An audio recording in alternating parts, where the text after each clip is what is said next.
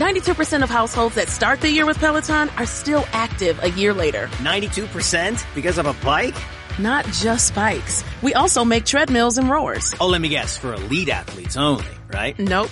It doesn't matter if you're an avid exerciser or new to working out. Peloton can help you achieve your fitness goals. 92% stick with it. So can you. Try Peloton bikes, tread or row risk-free with a 30-day home trial. New members only. Not available in remote locations. See additional terms at onepeloton.com slash home dash trial. Bueno, no había pensado, les comentaba un motivo de oración y las metas, mientras eh, desarrollemos el mensaje por ahí, ahí les comparto. Bueno, un privilegio, gracias por la invitación, gracias por su paciencia. Saludos de la iglesia en San Fernando, ellos ya deben estar terminando a esta hora el, el culto allí. Somos un poquito este, madrugadores, hacia las 10 en punto comienza y 11.36 más o menos termina, así que ya debe haber, deben estar ahora compartiendo el café que ustedes tienen entre medio, está al final, ¿no? así que deben estar allí disfrutando del tiempo de comunión. Y bueno, hacía muchos años que no venía a la iglesia San Miguel y veo la iglesia igual y algunos de ustedes que tengo memoria, estamos un poquito más grandes, no, no nos queda otra. Y bueno, lindo, gracias por eh, el tiempo de invitarme a compartir la palabra. Soy de moverme, así que por ahí en un momento voy a ir para allá y el micrófono, pero bueno, voy a tratar de quedarme lo, más cerca posible también porque sé que está saliendo en vivo. Quiero que piensen un poquito conmigo en algunos momentos en donde hemos disfrutado de felicidad. Por ejemplo, cuando eh, nacieron nuestros hijos, los que somos papás y mamás, Qué momento maravilloso, ¿no? ¿Se acuerdan de ese momento? Tener al bebé en brazos y decir, wow, ahora, ahora son grandotes y decimos, hmm", pero en ese momento que nacieron, qué lindo, ¿no? O quizás el día que te regalaron algo que estabas deseando con muchas ansias y llegó alguien y te regaló, ¿no? Un celular, una camisa, un par de zapatillas y dices, wow, qué lindo, ¿no? Quizás el día que te dijeron, bueno, en el trabajo te vamos a aumentar el sueldo. ¡Pum! Caíste de espaldas, ¿no?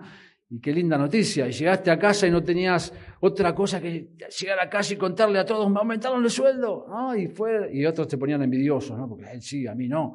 Pero qué momentos de felicidad. Pero hay uno que creo que es especial y quiero que vayas allí en tu mente a ese momento que para mí es quizás el más importante de mi vida.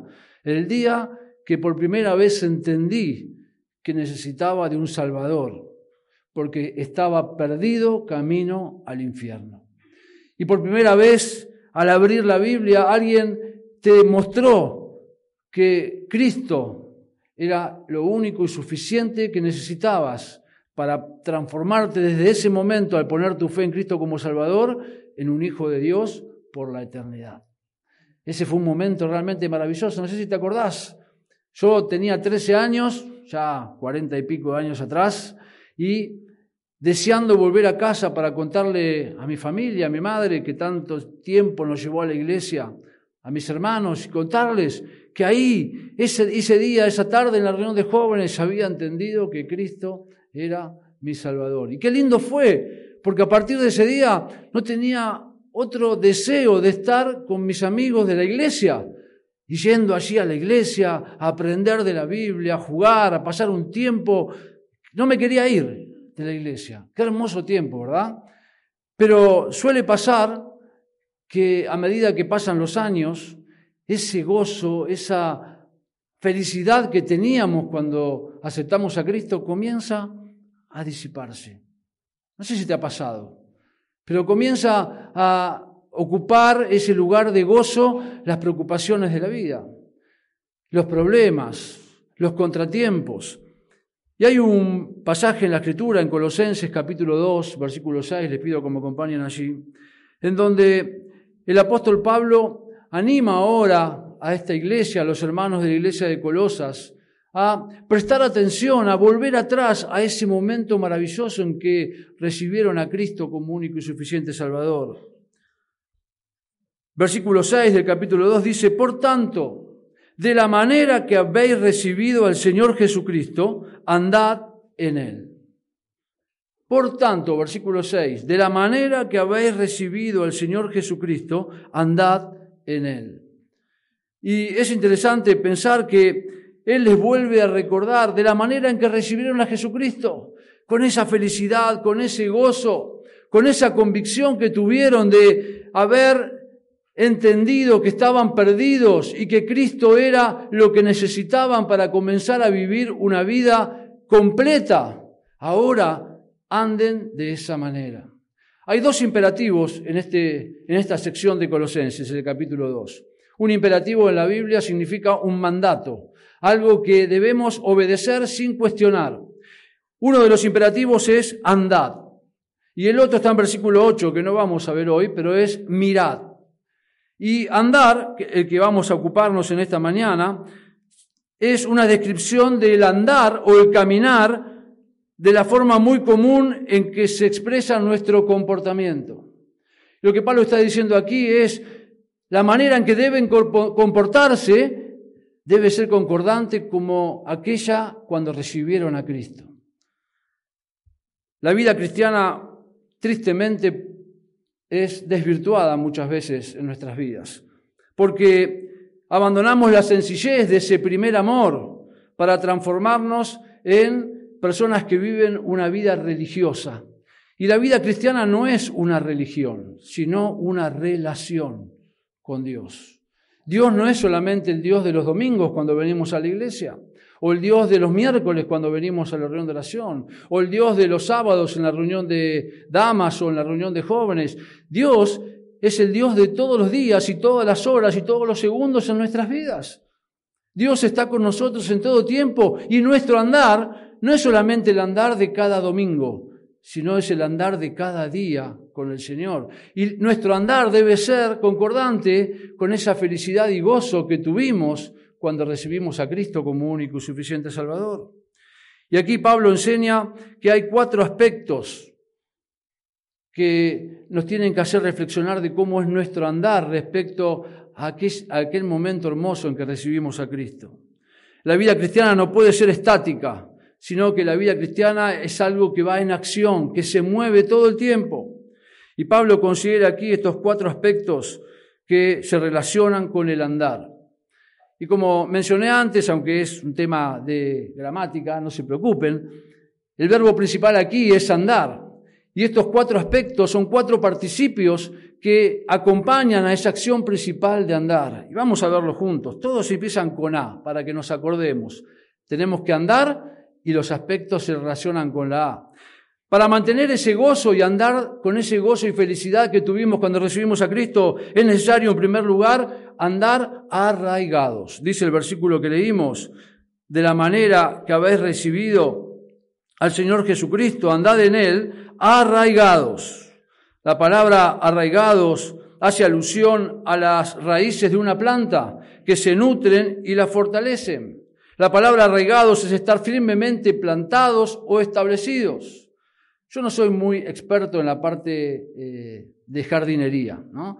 pero una planta para que se luzca y para que se vea de forma linda y agradable, tiene que estar siempre cuidada, ¿verdad? Regada, bien plantada en la tierra. Yo soy lo contrario. Cuando corto el pasto en casa o cuando paso la bordeadora, mi señora se enoja conmigo porque vengo con la máquina y las plantas se cortan de la raíz.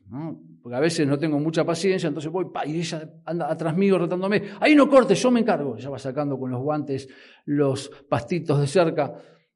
Pero para que una planta esté bien, debe estar firmemente plantada. Y debe estar cuidada. Y debe estar bien unida a la raíz, para que la raíz vaya nutriendo a esa planta, vaya dándole los elementos que necesita, la savia y, y, todo lo que es necesario para que esa planta crezca y se desarrolle. De la misma manera dice Pablo que si queremos mantener ese gozo que tuvimos cuando recibimos a Cristo, cuando fuimos salvos, necesitamos estar unidos a la raíz principal. Y nuestra raíz es el Señor Jesús. El mismo Señor Jesús enseñó acerca de esto en un pasaje que seguramente conocemos. Pongan un dedo ahí en Colosenses y acompáñenme a Juan capítulo 15. Juan capítulo 15. Vamos a volver después ahí a Colosenses, pero Juan 15, el Señor Jesús enseñándole a los discípulos y a la multitud que estaba con él, les dice, yo soy la vid verdadera y mi padre es el labrador. Todo pámpano que en mí no lleva fruto lo quitará y todo aquel que lleva fruto lo limpiará para que lleve más fruto. Versículo 3, ya vosotros estáis limpios por la palabra que os he hablado, permaneced en mí y yo en vosotros. Como el pámpano no puede llevar fruto por sí mismo si no permanece en la vid, así tampoco vosotros si no permanecéis en mí. Versículo 5, yo soy la vid verdadera y vosotros los pámpanos. El que permanece en mí y yo en él, éste lleva mucho fruto. Y subrayá esta última frase, porque separados de mí, nada podéis hacer. Y hermanos, en esta mañana es importantísimo entender que no somos autosuficientes ni independientes. Necesitamos estar unidos a la raíz si queremos mantener ese gozo que tuvimos cuando fuimos salvos. Si queremos disfrutar de esa vida maravillosa y abundante que Dios nos ha dado, sin importar las circunstancias, que son pasajeras y temporales. Porque nuestra esperanza no está aquí, nuestra esperanza está en el cielo. Y entonces, hoy podemos ver un montón de cristianos amargados, tristes, sin ese gozo que tuvieron cuando conocieron a Cristo como Salvador. Y saben, una de las causas puede ser que dejaron de nutrirse de la raíz. Dejaron de estar permaneciendo en Jesús todos los días. Y la manera de permanecer en Jesús es cuando invertimos tiempo cada día en la palabra de Dios. Cuando caemos de rodillas cada día ante la presencia de Dios para depender de Él. Cuando me mantengo obedeciendo lo que su palabra me enseña. Cuando practico la comunión porque Dios puso la iglesia para que estemos en comunión y nos edifiquemos unos a otros y otros unos a otros más, como amarnos, consolarnos, exhortarnos. Y el problema entonces cuando perdemos ese gozo que tuvimos cuando conocimos a Cristo es que quizás dejamos de estar arraigados, dejamos de estar nutriéndonos de la raíz que es el Señor Jesús. ¿Cómo es hoy el gozo que hay en tu vida? ¿Es igual que aquel, que aquel día cuando recibiste a Cristo? ¿O ya has comenzado a dejar que las circunstancias que nos rodean aparten ese gozo que había en nuestro corazón cuando entendimos que Cristo nos regaló la vida eterna? El segundo aspecto que Pablo menciona allí en Colosenses, volvemos a Colosenses, es que no solo necesitamos estar arraigados, sino también necesitamos estar amurados. Dice él, de la manera que habéis recibido al Señor Jesucristo, andad en él arraigados y sobreedificados. A mí me gusta usar la versión de la Biblia de las Américas. No, las versiones no son inspiradas, así que no, no se preocupen. A algunos les gusta la Reina Valera 60, las Américas, la nueva versión internacional. Lo importante es el texto original. Así que, pero la Reina Valera tiene la palabra edificados, es la misma, porque el significado en griego es el mismo. La palabra edificados o sobre edificados significa hacer sobre el fundamento, construir encima, construir sobre. Y es importante entender ese significado, porque Pablo no dice que tenemos que construir algo nuevo, de base. Él está diciendo que ahora nuestra responsabilidad para mantener ese gozo que tuvimos cuando fuimos salvos es edificar sobre algo y ese algo es el fundamento que ya está puesto y es el mismo Señor Jesucristo. No edifico sobre mis gustos, sobre mis preferencias, sobre lo que eh, a mí me parece entender. No, tenemos que edificar ahora nuestras vidas sobre el mismo Jesucristo y sobre la palabra de Dios. La base o el fundamento está puesto. Cuando miramos muchas veces los noticieros, no sé si a ustedes este, les gusta, no miramos mucho porque no, uno mira noticiero y después termina amargado, ¿no? Ahí ya todo es mala onda. Pero una, una de las noticias que apareció muy seguido últimamente fue el derrumbe de edificios. ¿no? Había empresas que comenzaban a construir, rompían las bases de los edificios y después se caían los que estaban al lado. Porque había malas bases. Me acuerdo cuando construimos algunas de las iglesias allí en, en Villa de Mayo, en, este, mismo San Fernando, vino un grupo de hermanos de Estados Unidos a ayudarnos a hacer el trabajo y claro, era lindo ¿no? ver a la iglesia, al cuerpo, al cuerpo de Cristo en acción, pero muchos no tenían ni idea de lo que era la construcción. Algunos este, por ahí en casa dicen, no, no voy a pagar un albañil porque me va a salir muy caro y cuando haces el trabajo después tenés que pagar al albañil porque salió todo mal, ¿no? Y allí en la iglesia había jóvenes que empezaron a levantar paredes, ¿no? Estaban las columnas hechas y empezaron a levantar. Y el que más o menos sabe algo de albañilería o construcción, hay que poner la primera fila de ladrillos y la segunda, ¿cómo se pone? Cruzado. ¿verdad? O sea, ponés en el medio del que está abajo. Bueno, los muchachos, con toda buena voluntad y con ánimo, cantando con gozo, ponían todos en el mismo lugar. Ahora, imagínate cuando llegaron a la pared más o menos de un metro de altura, ¿qué pudo haber pasado con esa pared? Se vino abajo. Se vino abajo. ¿Por qué? Porque la base había estado mal hecha. Y eso pasa en nuestras vidas cuando edificamos sobre una base que no corresponde. Cuando Cristo no es la base de lo que edificás, te aseguro, no yo, la palabra de Dios, que lo que construyas se va a derrumbar. Mirá cómo lo ilustró el Señor Jesús allí en Mateo capítulo 7. Te voy a hoy ayudar a pasear por algunos pasajes de la Escritura después volvemos a Colosenses. Mateo capítulo 7, versículo 24. Dice el Señor Jesús, cualquiera pues que me oye estas palabras y las hace, le compararé a un hombre prudente que edificó su casa sobre la roca. Descendió lluvia y vinieron ríos y soplaron vientos y golpearon contra aquella casa y no cayó, porque estaba fundada sobre la roca. Pero cualquiera que me oye estas palabras y no las hace, lo compararé a un hombre insensato, que edificó su casa sobre la arena y descendió lluvia y vinieron ríos y soplaron vientos y dieron con ímpetu contra aquella casa y cayó y fue grande su ruina. Y cuando terminó Jesús estas palabras, la gente se admiraba de su doctrina porque les enseñaba como quien tiene autoridad y no como los escribas. Un ratito antes el Señor había estado enseñando acerca de las bienaventuranzas y de cómo orar y cómo ofrendar y cómo ayunar. Y entonces ahora, después de haberles enseñado un buen rato, Él les dice, el que me escucha y edifica sobre una roca, lo voy a comparar como alguien prudente. Pero que no me escucha, voy a compararlo como un insensato, como un necio que edifica sobre la arena.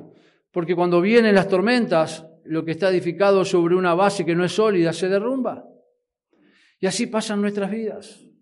Y muchos de nosotros muchas veces comenzamos a edificar sobre cosas que no tienen que ver con el Señor. Y entonces ponemos nuestra esperanza en el dinero, en la cuenta bancaria. Ponemos nuestra esperanza en nuestra familia. Ponemos nuestra esperanza en nuestros hijos, en nuestro estudio. Ponemos nuestra esperanza en que eh, los políticos o el gobierno cambien la situación del país. Y sabes, ojalá que muchas de esas cosas Dios las use para bendecirnos, pero nuestra esperanza no está en eso. Porque no dependemos ni del gobierno, ni del dinero, ni del trabajo, ni de la salud. Dependemos de Dios. Y nuestra base para edificar nuestras vidas es Dios.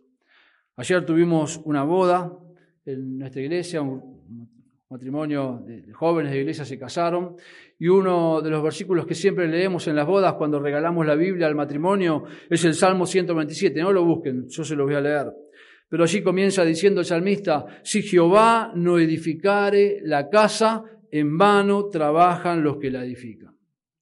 Si Jehová no edifica la casa, en vano trabajan los que la edifican. Y hermanos, hay tantos cristianos que invierten tanto esfuerzo, tanto dinero, tanto sacrificio, edificando en lo que Dios tiene que edificar. Y por supuesto no es resultado, porque necesitamos estar sobreedificados, amurados sobre Cristo.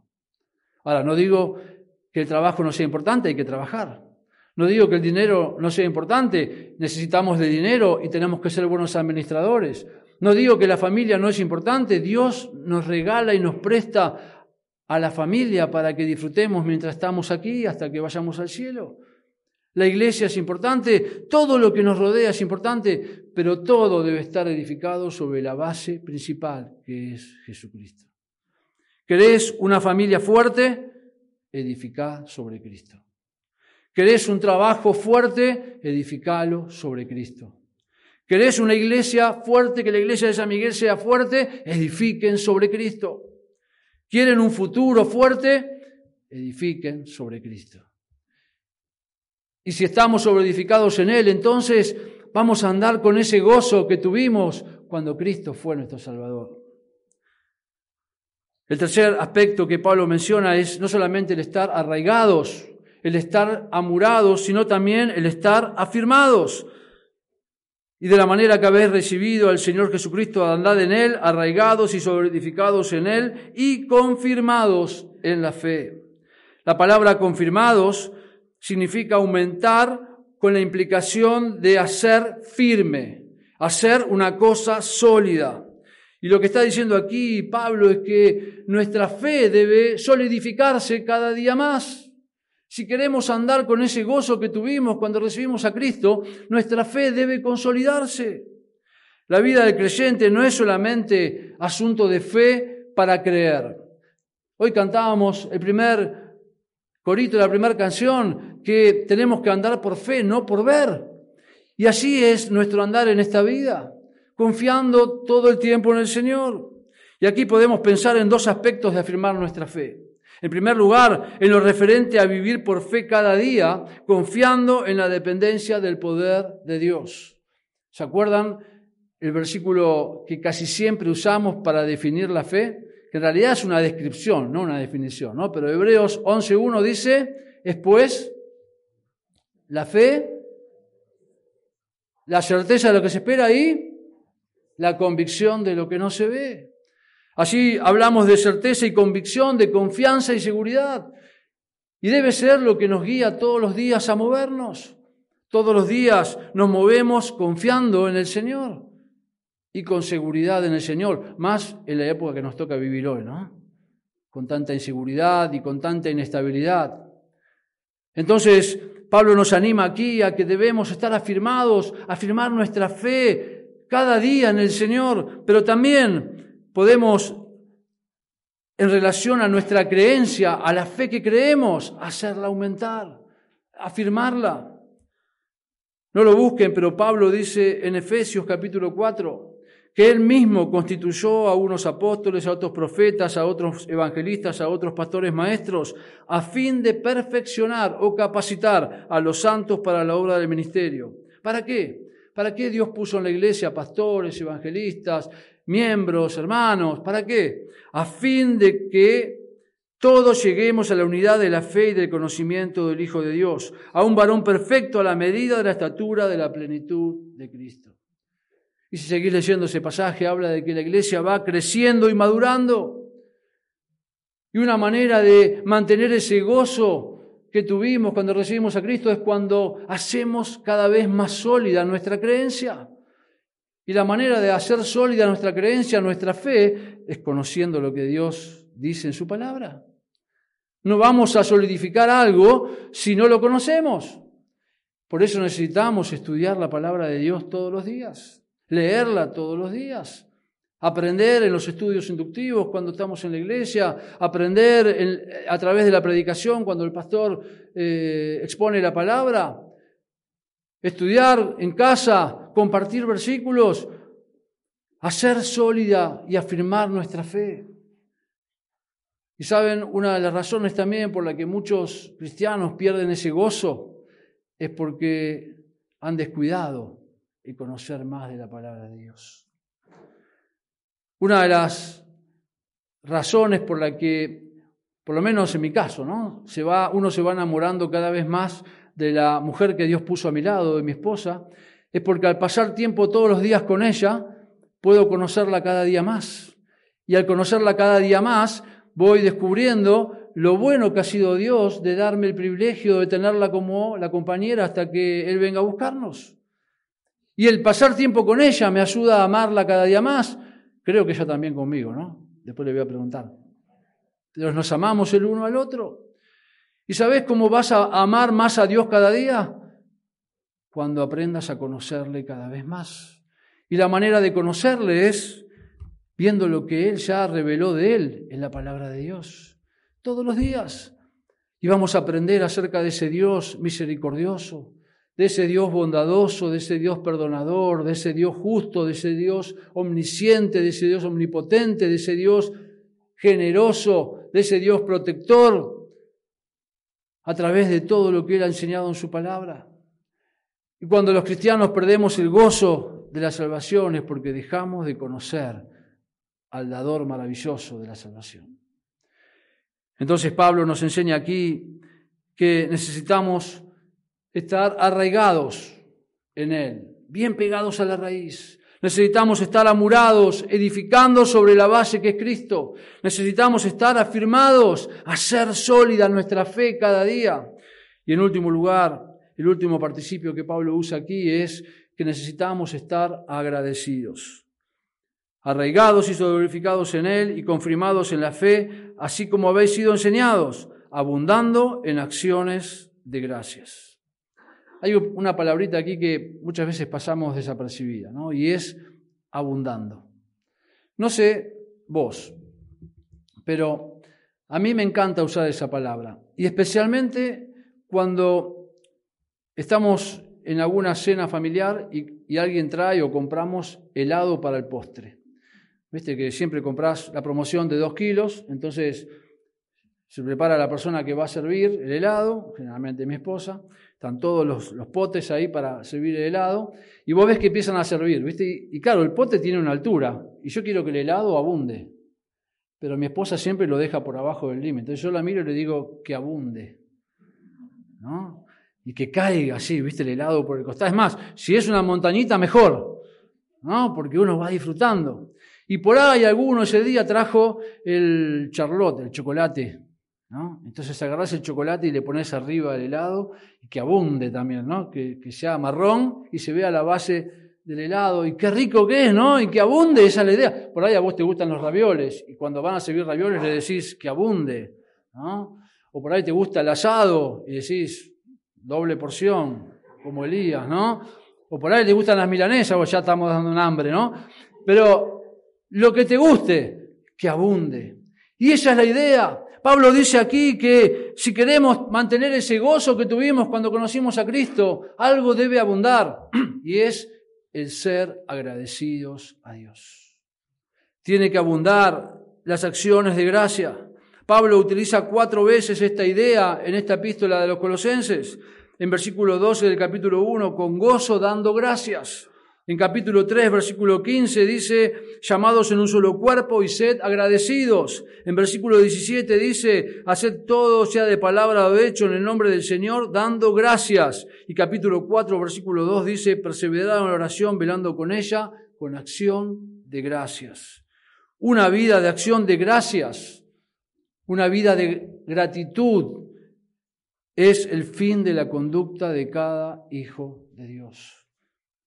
Debemos aprender a agradecer a Dios por cada circunstancia y situación que permite que pasemos en nuestras vidas. Es fácil agradecer cuando suceden cosas lindas. Gracias Señor, porque qué bendición esto que me diste. Pero ¿qué tal cuando la salud está afectada? ¿Podemos agradecer? ¿Qué tal cuando perdimos el trabajo? ¿Qué tal cuando abrimos la billetera en el día 20 y todavía faltan 10 días y no llegamos? ¿Qué tal cuando el Señor permite que algún ser querido parta a su presencia? ¿Qué tal cuando se nos rompe el celular? Pablo nos enseña aquí que el abundar en acción de gracias no depende de las circunstancias. ¿Y saben por qué? Porque él mismo enseñó en otra carta, allí en Romanos capítulo 8, que a los que aman a Dios todas las cosas ayudan a bien. Y puede ser que en ese momento que nos toque pasar por una situación difícil, no entendamos que hay un buen propósito de Dios para nuestras vidas. Santiago dice algo parecido allí en capítulo 1, cuando nos dice que tenemos que tener por sumo gozo cuando vienen las pruebas, porque el propósito de las pruebas es ejercitar nuestra paciencia. Y Dios quiere que pasemos por situaciones de pruebas o que nuestra fe sea aprobada para que podamos ser aprobados y ser hallados fieles. Y lo que necesitamos entender es que una manera de no perder el gozo que tuvimos cuando recibimos a Cristo es abundar en acciones de gracias, sin importar lo que nos toque pasar. Y sí, Marcelo, es fácil cuando vos lo decís, pero tenés que estar en mis zapatos. Hace un año y medio me quedé sin trabajo. Y por la gracia de Dios, el mes pasado recién conseguimos trabajo. En cuestión de semanas se murieron familiares por COVID. Y tuvimos a mi mamá también, que hace dos años partió, no, un poquito más, partió, partió la presencia del Señor. Y podríamos descubrir, podría contarles un montón de situaciones. No, no quiero ponerme como ejemplo, digo que Dios va a permitir que pasemos por situaciones todo el tiempo. Y puedo asegurarte que Dios ha sido fiel, fiel todo el tiempo. 56 años, voy a cumplir 57 el mes que viene. Y Dios no ha dejado de cumplir ni una sola de sus promesas.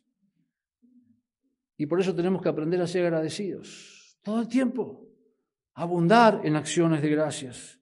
Dar gracias a Dios por todo debe ser una característica de un hijo de Dios. Como conclusión, vamos bien. Como conclusión, la conclusión es un poquito, no se preocupen, larga, ¿no? A veces la conclusión es, es un poquito larga. Pablo nos enseña que de la manera que recibimos a Cristo debemos andar. ¿Te acordás ese momento? Hubo gozo, hubo felicidad, hubo alegría.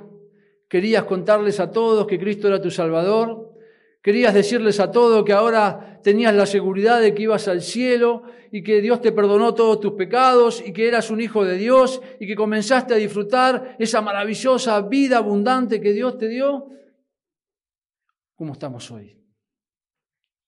¿Está ese mismo gozo y esa misma felicidad? ¿Tenés ese mismo deseo de contarles a todos que Cristo es lo más importante en tu vida? ¿O las circunstancias que día a día estás viviendo te llevaron a perder ese gozo. O ya no estás tan feliz, podemos recuperar esa felicidad.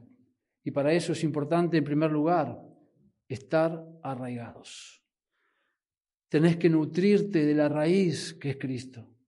Volvé a nutrirte del Señor todos los días, unirte a Él en oración cada mañana, cada mediodía, cada tarde, no solamente cuando está la comida, sino, como dice Pablo, orad en todo tiempo, o en Tesalonicenses, orad sin cesar. No solamente en la reunión de oración, cada momento. Por supuesto, si estás manejando, mantener los ojos abiertos, no ores, ¿no? Con los ojos cerrados, porque puede ser peligroso.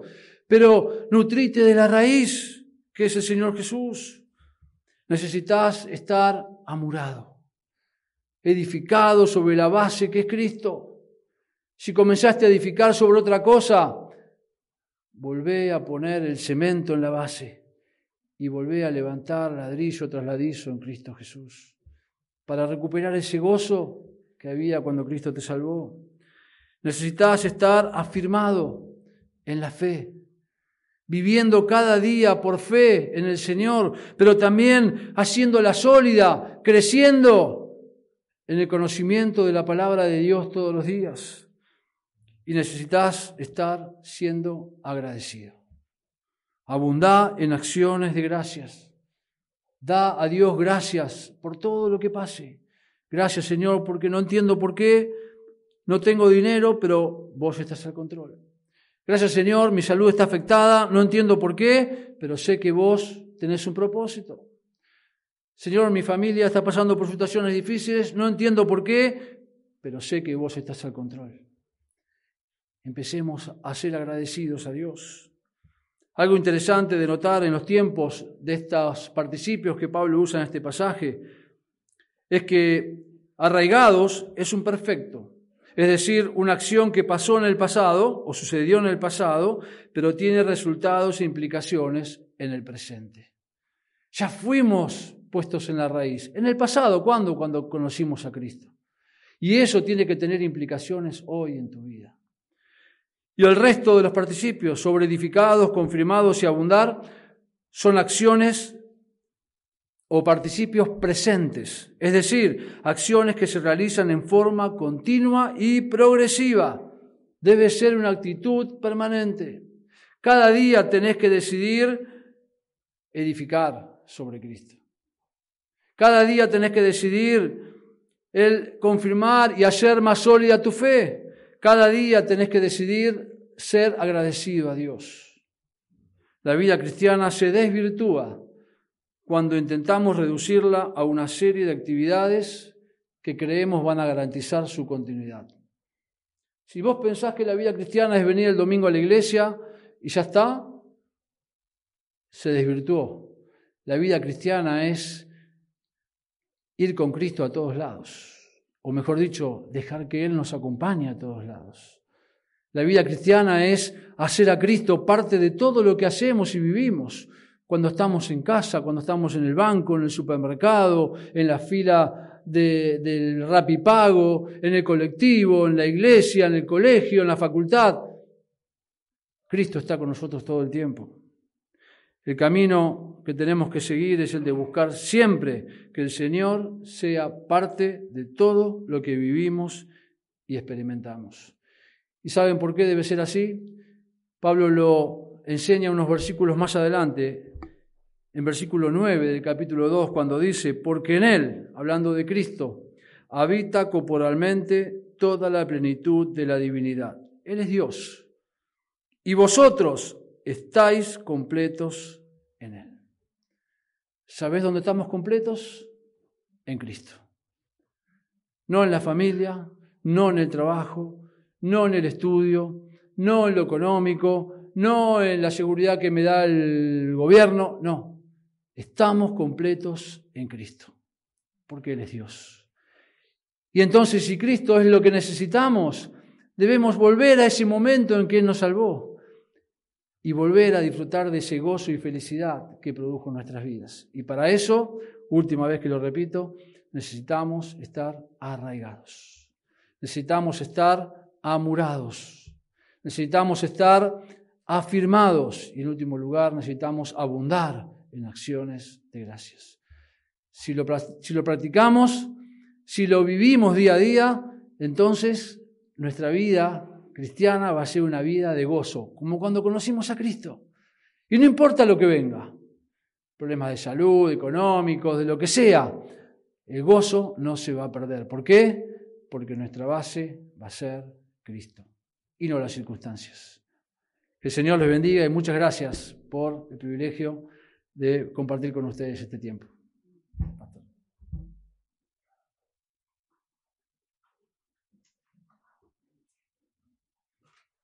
Oramos, Padre, gracias por este tiempo.